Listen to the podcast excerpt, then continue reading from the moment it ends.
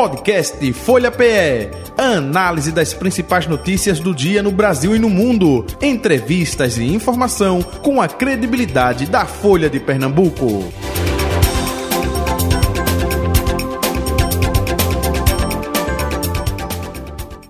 Folha Política. Aqui no estúdio da Rádio Folha FM, de forma presencial, recebendo o nosso convidado da segunda parte do Folha Política, o vereador da cidade do Recife, Marco Aurélio Filho, com a gente a partir de agora. Vereador, muito bom dia.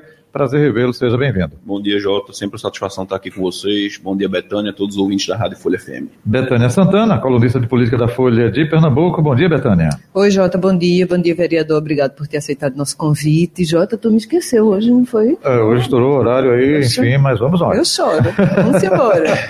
é, até aproveitando, vereador Marco Aurélio Filho, né, uma data simbólica é, e a gente que está vivenciando no Brasil uma situação é, recente, muito complicada, né, até de desrespeito à Constituição, de tentarem até rasgar a Constituição, né, é o que a gente pode passar numa data tão importante como essa, né, dia 5 de outubro. Sem dúvidas, você fez bem em colocar o discurso na íntegra, viu, Jota? Faz falta grandes políticos como o Dr. Ulisses, que é uma referência para todos nós que acreditamos inclusive nesse processo de redemocratização que a gente necessariamente vive. Inclusive, mais tarde eu estarei na OAB, a convite da Comissão de Direitos Humanos, para celebrar esse momento.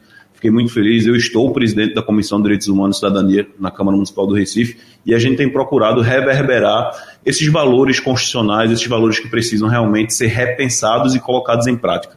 Principalmente, como o Jota bem disse agora, depois de um momento tão quente de eleição, onde parece que os, os debates ainda continuam, né? Muito aquecidos, a gente precisa um pouquinho baixar a poeira e fazer valer o que diz a Constituição, que a gente lutou tanto para chegar naquele momento. Perfeito. Está aproveitando na UAB a partir de que horas? É, é, a partir das 19 horas. É aberto ao público? É? OAB, é aberto ao público. Muito bem. Betânia. Jota, você falou agora de Dr. Ulisses. Ele sempre dizia uma coisa que a gente ainda guarda até hoje, que era assim: esse Congresso foi eleito, espere o outro que vai ser pior. É, que o pessoal reclamava do Congresso, né? Ah, é. estão reclamando desse? Espere o espere próximo. o próximo. Vereador, você avalia também desse jeito, nessa mesma linha, que os, as, as casas legislativas estão cada vez piores? Eu acredito que com talvez com o advento e da participação ainda mais das pessoas e com o advento da rede social, a gente esteja conseguindo enxergar o que muitas vezes não estava sendo colocado né, à baila o que era o que estavam nos bastidores, essas brigas que acontecem, que é normal do poder, hoje a gente consegue ver, né, ter mais acesso, vamos dizer assim. Eu acredito que a gente não está pior, mas eu acredito que a gente é sempre tempo de melhorar. Né? E se a gente errou em algum momento, que a gente possa corrigir esse erro. O político, eu costumo sempre dizer isso quando a gente anda, a gente não faz uma prova, não é um concurso público, não é cargo vitalício. A gente está sempre colocando nosso nome né, para uma avaliação a cada quatro anos, muitas vezes a cada dois anos dependendo da eleição que for disputar. Então, acredito que o que a gente precisa fazer é despertar esse poder da consciência política nas pessoas, para que a gente, se não estamos satisfeitos com os nossos congressistas, se não estamos satisfeitos com os poderes, que possamos cobrar de quem está lá, reconduzir ao cargo, ou quem sabe renovar e colocar outras pessoas. Nesse, nessa, nesse processo de avaliação, existe a sua autoavaliação? Como é que você é importante, né? A gente nunca nunca está perfeito e há sempre o que melhorar, como eu bem disse no começo. Eu acredito que hoje existe um Marco Aurélio Filho mais maduro, um Marco Aurélio Filho que tem uma percepção talvez de uma política que necessariamente precisa chegar na ponta. Eu sempre digo muito isso na Câmara, que a política muitas vezes é para aquelas pessoas que mais precisam, de fato. A gente precisa ter esse olhar. E a gente falando da Constituição agora, desses 35 anos, a gente falando da Constituição cidadã, não tem como a gente não falar dessa transformação cidadã que é necessária. A gente despertar em cada recifense esse papel fundamental de participação. Eu acredito muito que quando há uma participação das pessoas junto aos demais poderes, a gente consegue sim conquistar uma sociedade que a gente tanto quer. Você avalia que a, a gente tem evoluído, por exemplo, no caso dos, da eleição para os conselhos tutelares, o número de, de, de, votantes quase que dobrou no país, né? E aqui também. Isso. Na verdade, eu até estava fazendo uma avaliação sobre essa eleição do conselho, uma eleição importante. A gente precisa entender se aquele eleitor que saiu para votar no conselheiro tutelar ele realmente estava compreendendo o papel que ele estava fazendo ali, ou se ele realmente foi votar por votar. A gente precisa ter essa avaliação. O cargo de conselheiro tutelar é um cargo importante, eu diria até que crucial para que a gente possa defender os direitos e as garantias das nossas crianças e dos nossos adolescentes. O que nós vimos aí foi uma eleição bastante acirrada, bastante movimentada, é verdade. Aproveitar e mandar um abraço para todos os conselheiros eleitos. Mas eu acredito muito, Betânia, que a gente precisa despertar nas pessoas, eu sempre bato muito nessa tecla, a função e a importância de cada, de cada cargo. Muitas vezes as pessoas não sabem nem qual é o papel do vereador.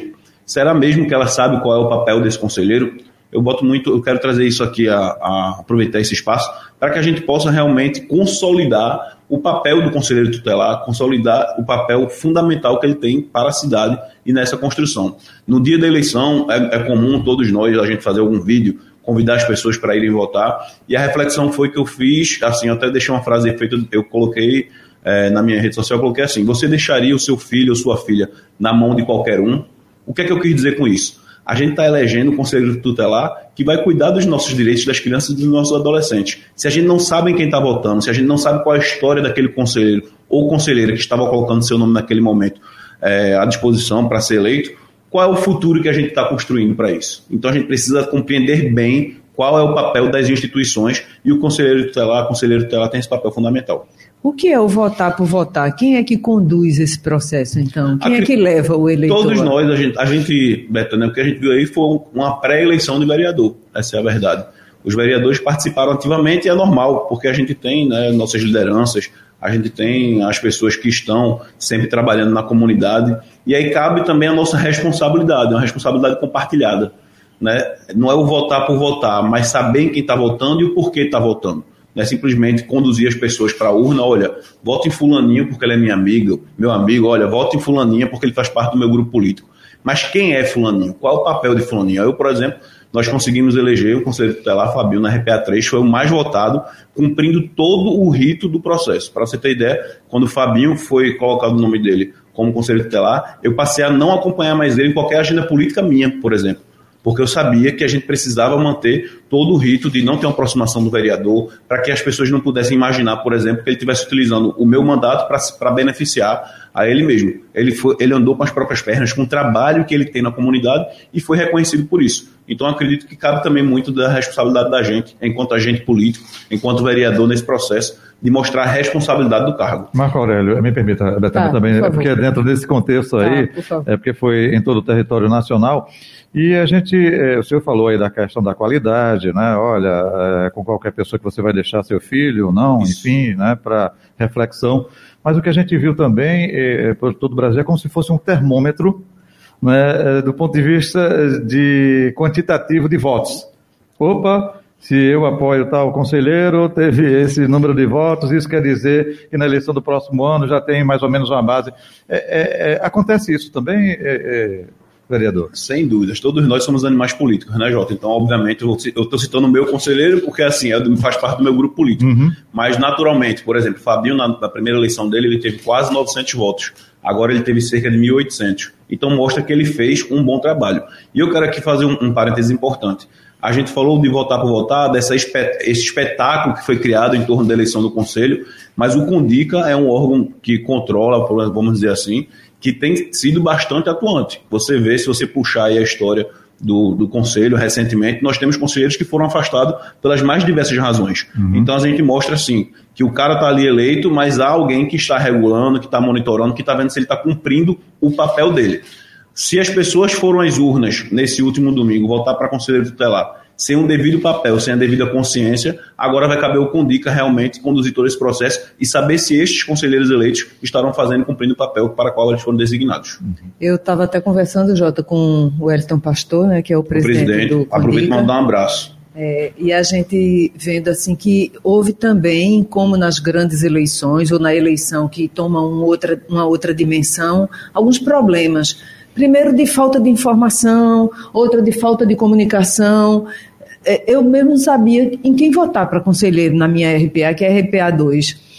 E aí e eu fui pedir ajuda, mas já fui assim de última hora. Eu não, não acompanhei o, o processo. processo todo de campanha. Então, assim, é possível melhorar essa comunicação Isso. também, né? E até façam meia culpa, porque é responsabilidade nossa também incentivar as pessoas e deixar elas mais informadas. Por exemplo, eu defendo muito que nos colégios tenha lá quem são os conselheiros tutelados, em algum lugar, em algum local do colégio, um quadro que seja, olha, os conselheiros tutelares responsáveis por essas áreas, por essa área aqui, é tal e tal pessoa.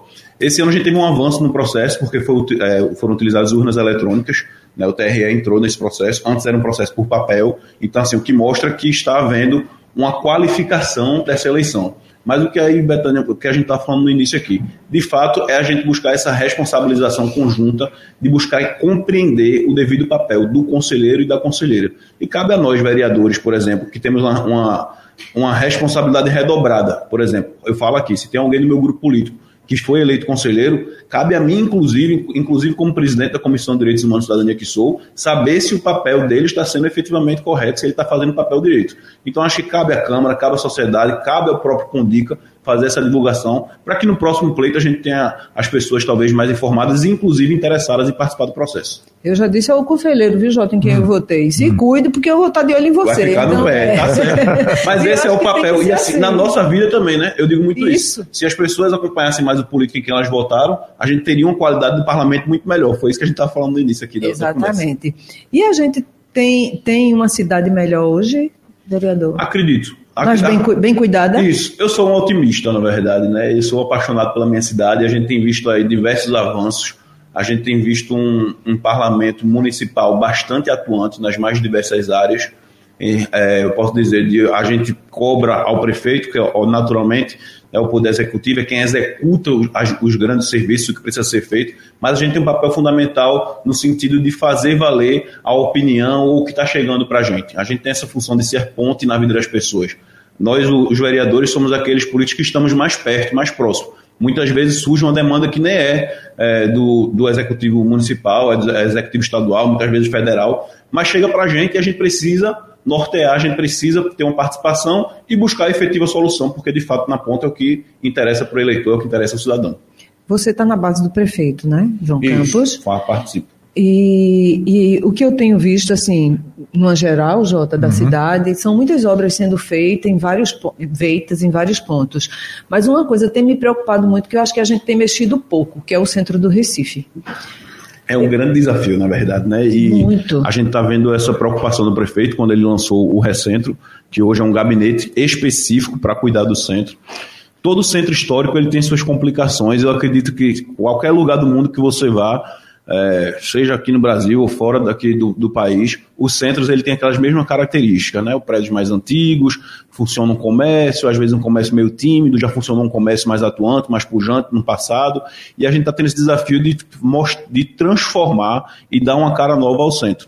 Eu tenho procurado, dentro das minhas limitações, né, como um parlamentar, como como um poder legislativo, de apontar alternativas e botar muitas vezes a mão na massa. Vou dar um exemplo. A gente tem agora é, o caso da Aurora, aqueles pias que o prefeito né, entregou à população, e eu achava a participação ainda muito tímida da população. Muitas vezes também por não compreender como utilizar esses espaços. E a gente tem procurado fazer um debate, tem procurado chamar a atenção das pessoas nessa busca do poder do pertencimento em relação aos espaços públicos, e não é diferente com o centro.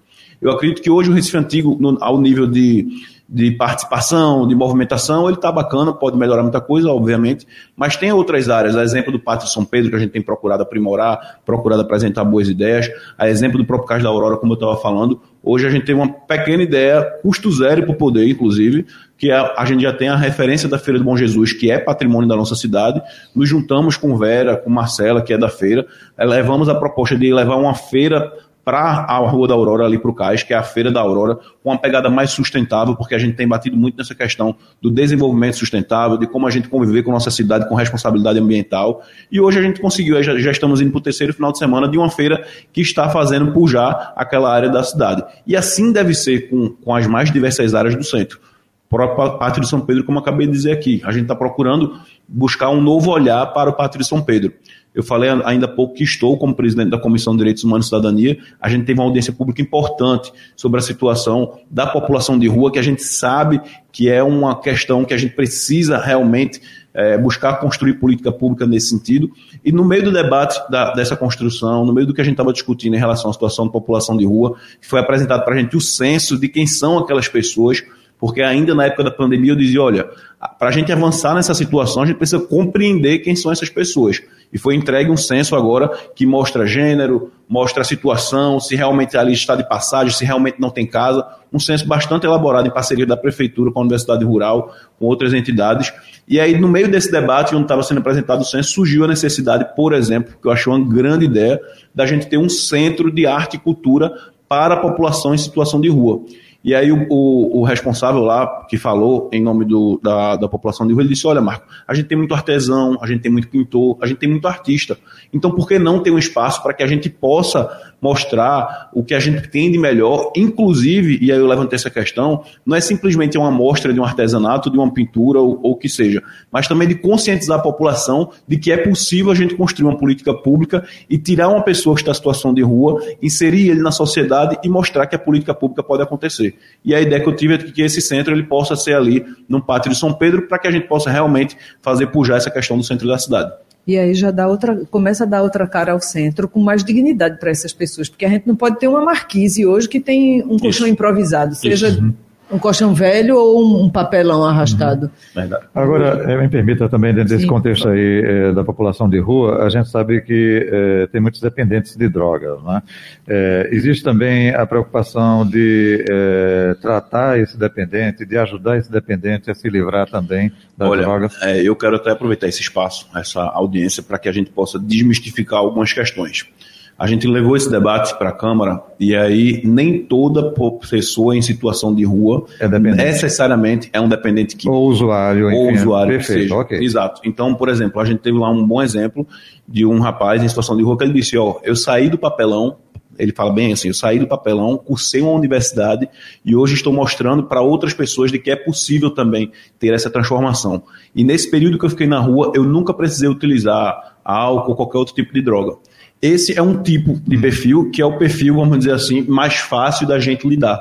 Mas, obviamente, que o próprio censo apontou que existem essas pessoas também que fazem uso da droga, que é o dependente químico. Hoje há uma grande, é, uma grande atuação da, da Secretaria de Assistência Social. Eu até diria muitas vezes que age muito nos bastidores, porque é um trabalho extraordinário. O que eu pude acompanhar dos equipamentos, a gente está tendo esse cuidado de acompanhar a assistência social nesse sentido, a secretária Ana Rita Suassuna, secretária Jerusa, o trabalho que é feito minucioso, porque não é fácil, por exemplo, Jota, Betânia, você acolher, literalmente, porque essa é a palavra, uma pessoa que está em situação de rua, né, dar dignidade para ela, mostrar que é possível ela sair daquela situação, encaminhar para o mercado de trabalho, por exemplo, hoje há uma grande necessidade de que as grandes empresas e quem puder contratar entenda que uma pessoa em situação de rua, devidamente qualificada, depois de passar por todo um processo, ela pode ser reinserida no mercado de trabalho.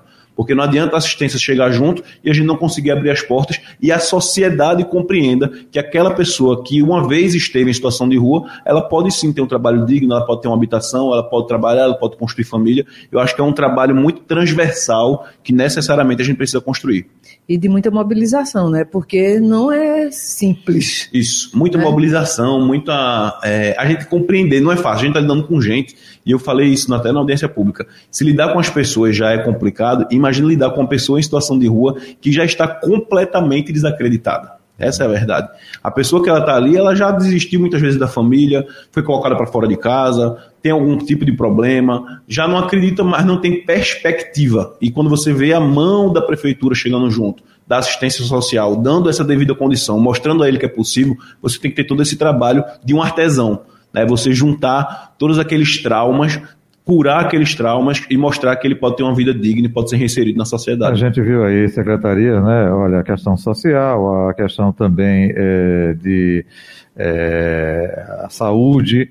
Existe também a preocupação com relação à questão habitacional, vereador. É, é, quem está na rua precisa de um local, de um habitacional, de uma casa. Opa, mas essa casa é oferecida em bairro da periferia é, o pessoal depende mais do centro, que justamente tem o papelão, se eu der exemplo aí, opa, as lojas, né, disponibilizando esse papelão. É, é, é como é, também seria essa questão habitacional dentro disso? Hein? É algo que a gente tem visto. Eu sei que o senhor não é secretário, mas não, ligado mas à gestão, defensor não, da gestão. mas a gente está aqui para debater. A gente precisa avançar, estamos vendo avanços, como exemplos habitacionais estão sendo entregues agora. Além dessa questão da população de rua, que a gente estava falando agora há pouco, há também aquelas pessoas que moram em situação de risco, que é algo que a gente fala muito. Mas muitas vezes, Jota, a gente precisa fazer essa reflexão. A pessoa que mora naquela situação de risco há 20, 30 anos, cresceu ali, a mãe já foi para lá com a família. Quando surge a oportunidade de ir para outro lugar, ela não quer. Essa é a verdade. Ela disse: Não, mas eu fui criada aqui, a minha vida foi aqui, eu trabalho aqui, estudei aqui, porque eu tenho que ir para um habitacional em tal lugar. Então veja a dificuldade que a gente encontra de tirar aquela pessoa, reinserir ela no local digno, seguro, nas redondezas onde uma cidade como Recife, que cresceu historicamente desordenada, que não se tem espaço para nada, e a gente precisa fazer essa matemática né, do social com essa questão da construção, de inserir a pessoa Vou lhe dar um exemplo dessa coisa da, da gente tentar encaixar. A creche do Alto Zé do Pinho foi, foi uma grita antiga que durante muito tempo o pessoal dizia: olha, tem que ter uma creche aqui, tem que ter uma creche aqui, tem que ter uma creche aqui. E aí eu comecei a andar lá e disse: massa, tem que ter uma creche. Aonde? Como é que a gente vai construir uma creche? Como estão sendo entregues? Não é um puxadinho, como a gente sabe, que num momento lá atrás a gente ouve a necessidade de, olha, vamos botar os alunos tudo dentro de uma creche, de uma escola, pega uma casa, pega uma associação, vamos botar todo mundo para dentro. A gente já passou disso há muito tempo. A gente sabe que a gente tem que cumprir, inclusive, metas uhum. para que as crianças e os jovens eles estejam em locais adequados. E aí não se tinha onde construir uma creche, né, uma creche escola de qualidade no Alto Zé do Pinho. O que foi que aconteceu? A gente conseguiu conversar com aquele com o presidente, que nós temos lá um clube Bom Sucesso, que é um clube tradicional da cidade, existia uma área lá obsoleta, que é a área do, do estacionamento. O clube vai continuar funcionando, mas a gente conseguiu colocar ele junto com a prefeitura, um ano e meio de muita conversa, de adequação de projeto, e hoje a creche escola vai sair. Então, isso estou dando um exemplo. Uhum. Imagina quantos exemplos não tem espalhados pela cidade, da gente precisar achar local adequado e que supra a necessidade para que a pessoa não saia da comunidade. A gente tem que ter todo esse trabalho aí que não é fácil. E, e, uma necessidade, quando, quando você cita esse exemplo, de trazer, de não deixar o restante da população indiferente a esse processo. Porque quando você traz as pessoas que, ah, eu tenho minha casa para morar, porque eu, eu, vou ficar preocupado com o povo de rua. Até se acostuma. Isso. Assim, às vezes estranha, é chocante e tal, mas também tem esse trabalho, né? É um trabalho de conscientização de fato, e eu, como eu te falei, aquela responsabilidade compartilhada. Não é porque eu tenho um meu que eu não tenho que lutar pelo outro. Não é porque, por exemplo, a gente fala muito isso, que eu sou um branco, que eu não posso defender uma causa de uma pessoa negra. Não é porque eu não sou LGBTQIA+, que eu não tenho que defender e compreender as políticas para essas pessoas. Então, falta muito dessa responsabilidade compartilhada em todos nós tanto no próprio parlamento como também da própria sociedade, de compreender, não é porque sua vida está resolvida que a gente não tem que olhar para o lado e ver que um irmão nosso está sofrendo. E 2024, em vereador? Como é que a gente está se organizando? Me permita eu fazer uma, uma é, complemento. É, a gente tem muita analogia com futebol, né? E o vereador adora futebol, gosta de futebol. a gente teve até ontem o Fluminense aí, enfim, é, com uma mão na taça da Libertadores. Isso. É, João Campos já está com a mão na taça da reeleição? A gente já pode dizer dessa forma? O que é que eu costumo dizer? A eleição, ela tem vários níveis. Alto risco, médio risco, baixo risco. Hoje, naturalmente, o que a gente vê é que a eleição do prefeito, a reeleição do prefeito João Campos é uma eleição de baixo risco. Muito se dá por conta da sua capacidade de trabalho, que foi questionada no processo da eleição. Olha, é um menino muito novo, será que ele vai realmente dar conta? E a gente está vendo que está superado, que idade não diz nada em relação à nossa capacidade de trabalho. E a sua capacidade de diálogo, e eu preciso estender aqui aos seus secretários. Os secretários hoje da prefeitura, eles conseguem dialogar, seja com alguém da comunidade, seja com um vereador da base ou da oposição. Então, quando junta essas duas coisas, capacidade de, de trabalho do prefeito e a capacidade de diálogo, tanto dele como da gestão, não tem como dar errado. Eita, Jota, aí. e Marco Aurélio, tem, qual é o, o, baixo risco, médio risco, Rapaz, alto risco? Olha, eleição é um negócio que ainda de manhã, agora cedo eu estava mandando um abraço o presidente da Fundação de Cultura, Marcelo Canuto, a gente falando sobre essa questão do Pato São Pedro, da população de rua, e aí a gente conversando sobre isso, ele, rapaz, já é outubro, eu disse, Canuto, não me fale não, porque quando eu, vejo, quando eu vejo que o tempo está passando, é um cronômetro, né? Assim, é, mas a gente está trabalhando. É um ano, né? Menos isso, de um ano já isso, essa altura, né? Isso. A gente está confiante. Eu acredito que eu, te, eu cheguei na, na Câmara com uma missão: honrar a história do deputado Marco Aurélio, do meu pai, não tem como ser diferente, que é a minha referência, mas também de eu conseguir construir e empregar o meu próprio ritmo de trabalho, do que eu acredito, do que eu defendo para a cidade.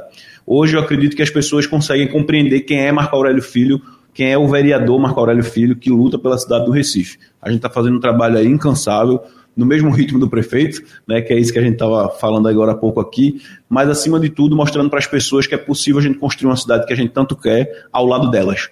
Eu não tem como a gente construir algo sem a gente ouvir quem realmente passa por uma necessidade. E o nosso mandato tem muito dessa participação, muito dessa escuta, de botar o pé no chão, conhecer a realidade de um Recife que muitas vezes as pessoas não conhecem. Vai ficar no PRTB ainda? O que é o PRTB hoje no Recife? Então, sou muito grato ao meu partido, né? Infelizmente não consegui convencer o presidente Ednásio, eu falei disso da outra vez, de caminhar junto ao prefeito João Campos, mas ele me deixou muito tranquilo porque sabe de toda a minha história no partido, da história do meu pai, de tudo que a gente construiu. Hoje eu não entendo realmente como está o PRTB a nível municipal, estadual. Sei que o PRTB está na base da governadora Raquel Lira, mas eu já estou muito confortável e o partido já está ciente de que no momento oportuno, eu irei trilhar por outro caminho, uma, uma legenda, obviamente, que esteja na base do prefeito, para que a gente possa consolidar a nossa candidatura. Qual é, deputado? Oh, é, é, vereador?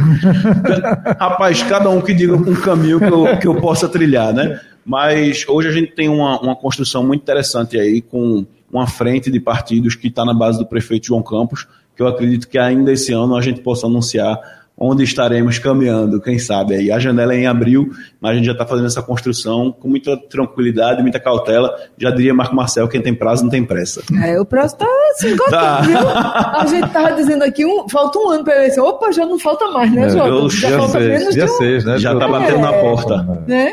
Hoje já são cinco, né? Isso. Hoje são cinco. Isso, não, hoje isso. são seis. Hoje é são cinco. Seis. Cinco, é. Dia cinco, amanhã é dia aqui. seis. Amanhã um ano aí. Betânia acelerado, como sempre.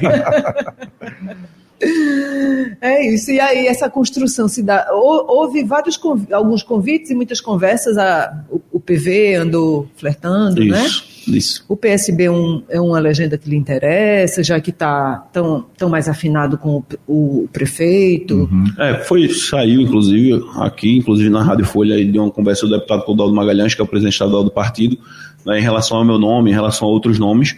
E é um caminho natural, um caminho que eu enxergo interessante. É um partido que ele tem muito do que a gente defende, a gente defende muito essa coisa do desenvolvimento sustentável, né, pautas mais abertas à população para que elas comecem a compreender, inclusive, pautas minoritárias que não devem ser tratadas como minoritárias, porque acredito que o Recife tem que ser para todos e todas, mas há uma conversa nesse sentido e, como eu disse, com certeza vai ser um partido da base do prefeito, seja o PV, que é um partido que nos interessa, obviamente, lá é, com as nossas ideologias, elas são muito é, identitárias, a gente consegue compreender bacana, a gente tem esse trabalho lá do deputado Clodoaldo, tem o próprio PSB do prefeito João Campos, mas se fosse para escolher entre um e outro, que eu acho que é isso que você quer saber, eu com certeza estaria aí, se eu pudesse escolher hoje, seria o Partido Verde, que é um partido que me identifico e é um partido que está na base do prefeito João Campos. Betânia, você que está mais próxima dele, essa camisa dele é meio esverdeada, é? É, é tão verde, né? É, é ainda está clarinho, é, Está clarinho. Né? Mas vai ganhando, vai, vai ganhando vai, vai ganhando uma, uma força, né? Uma, uma, vai amadurecendo. Ainda tem um tempo, Jota, para onde? Eita, só mais uma pergunta, rapidinho, vai, rapidinho, rapidinho, rapidinho. Acho que quando, quando foge de, de assuntos municipais, por exemplo, o, é, é, problema das comunidades também muito rodízio e a falta d'água. É, não é? Muito. Mas essa é uma questão que, que recorre para a pauta já do Estado. Isso. Como é esse trânsito? Como é atender a comunidade quando a. Cabe muito no nosso jogo de cintura. Assim, eu, por exemplo, eu não sou descansado. Não é porque é uma pauta que não é do município não bato na porta da Compesa, sendo falando especificamente. Hoje, as áreas de morro, que inclusive é o grande maior necessidade dessa questão do abastecimento de água, ainda hoje eu recebi. Lá no Alto Pascoal, na, a ladeira de pedra está dois meses sem água, não justifica. Né, e eles pagam essa água. Então a gente procura fazer esse trabalho com a Compesa, independente de gestão A ou B. Às vezes há sensibilidade por parte de um, às vezes não há sensibilidade por parte do outro, porque as pessoas confundem é, se é da base ou se não é. Eu acredito que quando é o bem para o bem do povo, não tem que ser da base. A gente tem que sentar e buscar a solução. E essa questão do abastecimento de água, essa questão de saneamento, a gente precisa sim fortalecer. É uma pauta de Estado, mas a gente lidar no dia a dia com essa população e que sofre diariamente com a falta de água na cidade. Muito bem, agora sim. Vereador Marco Aurélio, filho, muito obrigado pela sua vinda e participação. Um abraço para o senhor, saúde e paz. Jota, Eu que agradeço, Jota, Betânia, todos fazem Rádio Folha. Da próxima vez, arrumo mais um tempinho que a gente está aqui para. Debater, né, Betânia? É, é, mas, mais mas tempo. Eu, eu, compensei, viu? Eu estudei o horário, mas eu compensei. É, não, compensou, faltou um minuto ainda. Betânia tá brigando aqui, viu, Jota? Um minuto. Valeu, minha gente, um abraço. Valeu, valeu. Betânia, até o próximo encontro. É, até amanhã, Jota. Final do nosso Folha Política. Podcast Folha PE. Análise das principais notícias do dia no Brasil e no mundo. Entrevistas e informação com a credibilidade da Folha de Pernambuco.